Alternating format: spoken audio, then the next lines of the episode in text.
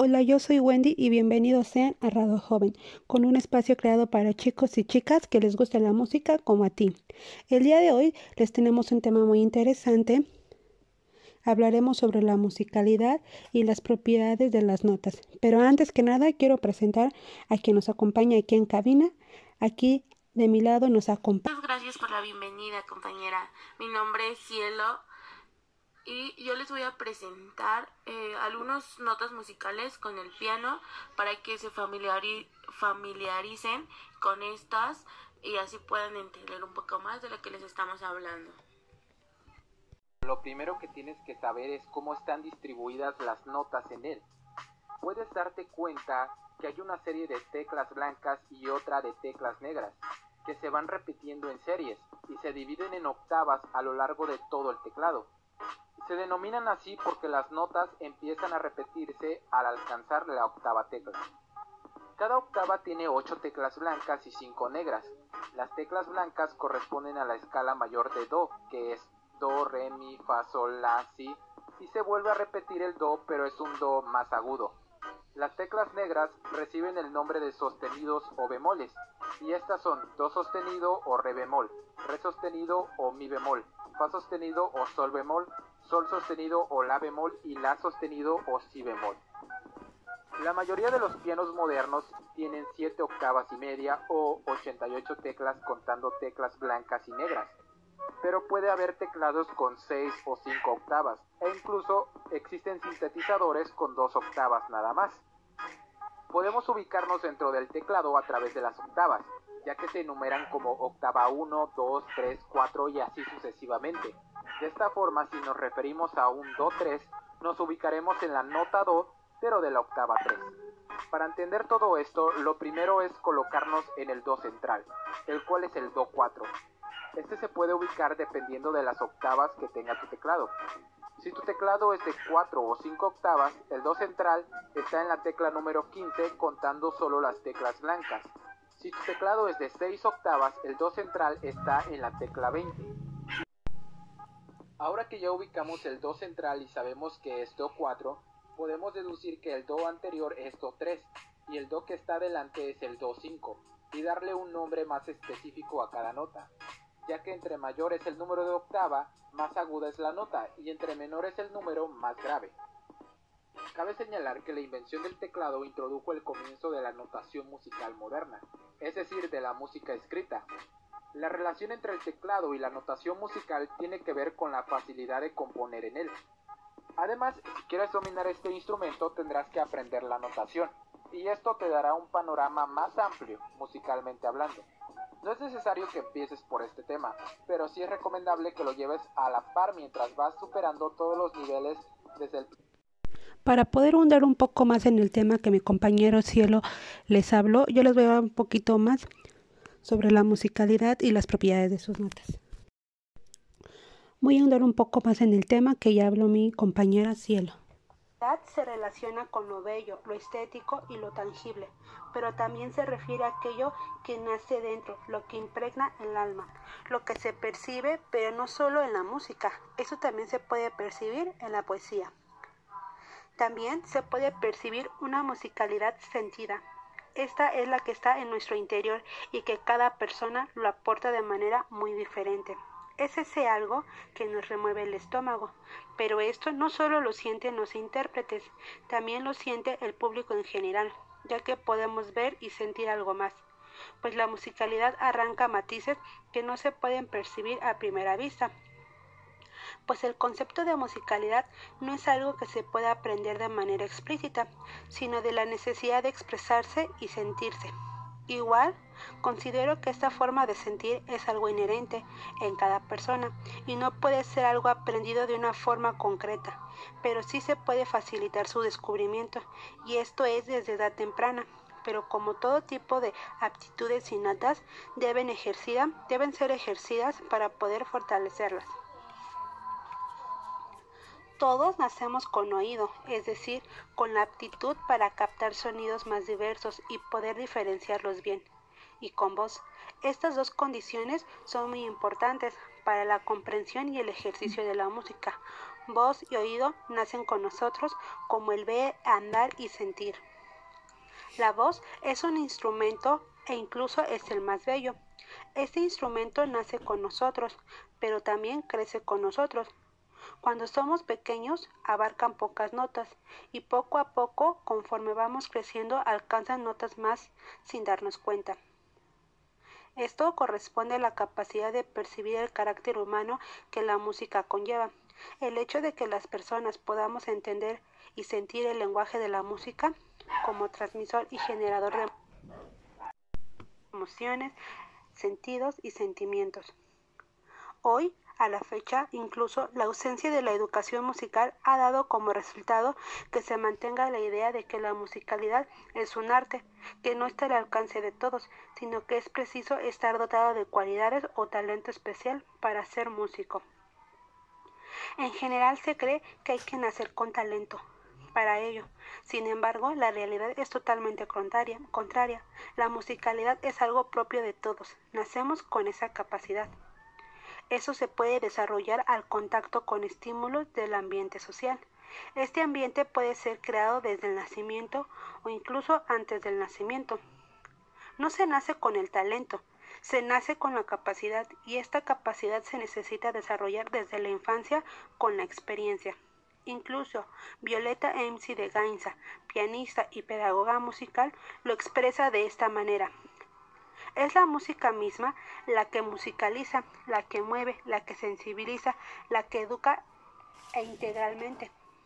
La exposición reiterada a los fenómenos sonoros y musicales dentro de un contexto afectivo provoca en los individuos una progresiva sensibilización. Bueno, esto que acaban de escuchar es eh, cómo se debe de aprender a tocar un piano y espero pues les haya servido de mucho para que así puedan comprender más de lo que les estamos hablando. Y así como lo comentó mi compañera Wendy, que desde pequeños no se nace eh, con el talento, sino se va estimulando esto y así es como ellos pueden llegar a ser grandes artistas igual como lo comenta que la autora calca mucho eso de que no se nace con el talento, sino se va estimulando y esa estimulación se puede crear desde que son muy pequeños, desde que están en el vientre y después ya cuando están pues más grandes se va estimulando un poco más esto y así pues ellos pueden este lograr eso de cantar bien o aprender a tocar pues los instrumentos. Eh, tocar el piano pues no es muy complicado, pero sí se le debe poner un poco más de paciencia para que puedan aprenderlo con más facilidad y no se les haga tan complicado. Y bueno, esto sería todo de mi parte y muchas gracias por escucharnos. Yo citado anteriormente, el día de hoy nos acompaña Violeta MC de Gains. Démosle una gran bienvenida. Pues el día de hoy haremos una pequeña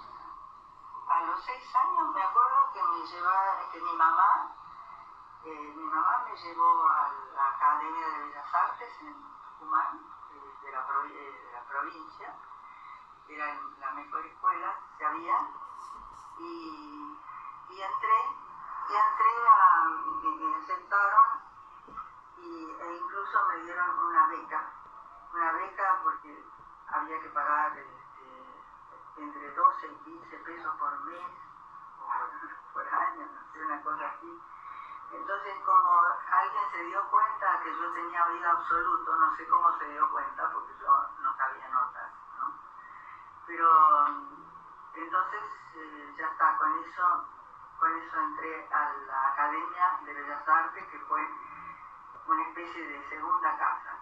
Eh, yo al principio era consciente, a los seis años, de que no sabía cómo se leía. Y después día supe cómo se leía y entonces eh, cuando oía la música la oía con el nombre. Todo normal, todo natural y la música entró en mi vida sin que yo hiciera ninguna cosa especial. Este, así que...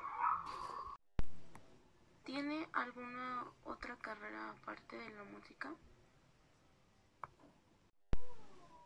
Este, eh, hice la carrera del profesorado de química Y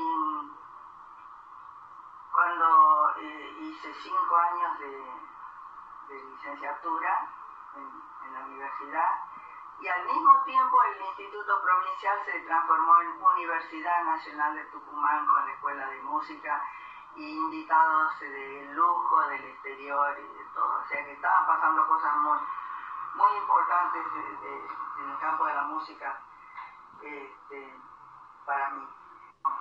Las becas que más abundaban eran eh, las que daban, las que este, daban a la gente para especializarse en algún tipo de enseñanza. Entonces yo dije, no, de, química no puede ser porque yo estoy con, lo más. Este, y bueno, enseñanza musical, pero a mí tampoco me interesaba la enseñanza musical, a mí me interesaba la música. La música, los intérpretes, el tocar, así que bueno, me presenté en la beca francesa, este, presenté en la beca norteamericana y gané la, la norteamericana y elegí estudiar educación musical porque era la manera de salir de Tucumán después de la guerra. Ya, era, estábamos en 50, 51, 52. me permitieron elegir dónde quería estar, si iba a Nueva York, entonces en las vacaciones del 51, 52 fui a Nueva York. Eh, este, y asistí a las clases en la Universidad de Nueva York, está en el sur, al lado del Village, en la, en la universidad que está en el norte, que es Columbia, Columbia University, y también en la famosa eh, escuela de música de Juilliard.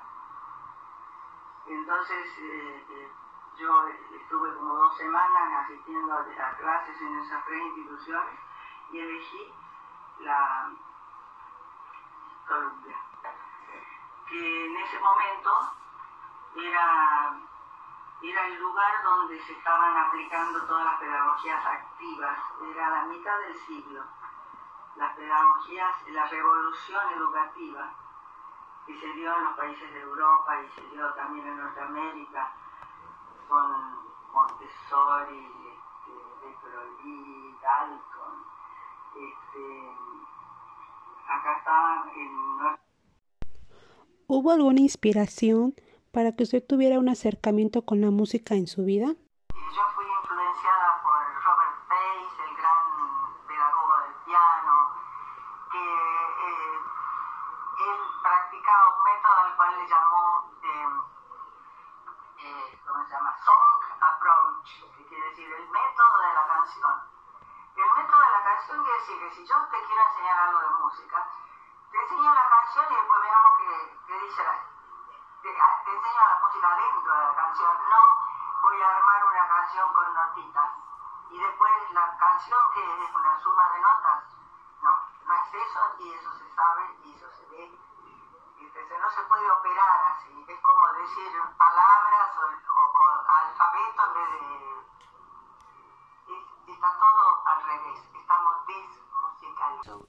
¿Usted cuenta con algún libro de su propia autoría? Escribí uno de mis primeros libros a pedido de la, de la editorial universitaria Eudeva,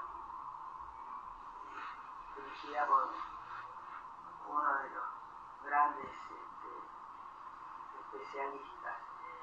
Este, escribí el libro que se llamaba Ritmo Musical y Banda de Percusión en la Escuela El asesor eh, musical y educativo de Ricordi, la casa Ricordi, me dijo que Ricordi me pedía que escribiera un libro sobre la iniciación del niño.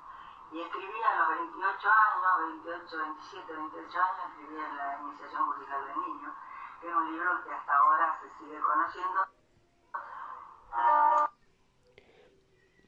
¿Qué significado tiene para usted la música durante todo este recorrido?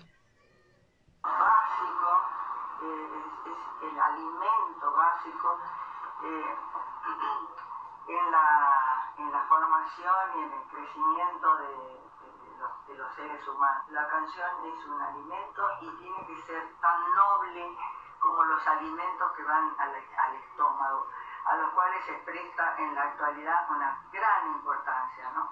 ¿Eh? Entonces la gente quiere cosas sanas, sanas, sanas, sanas, todo sano, ¿no?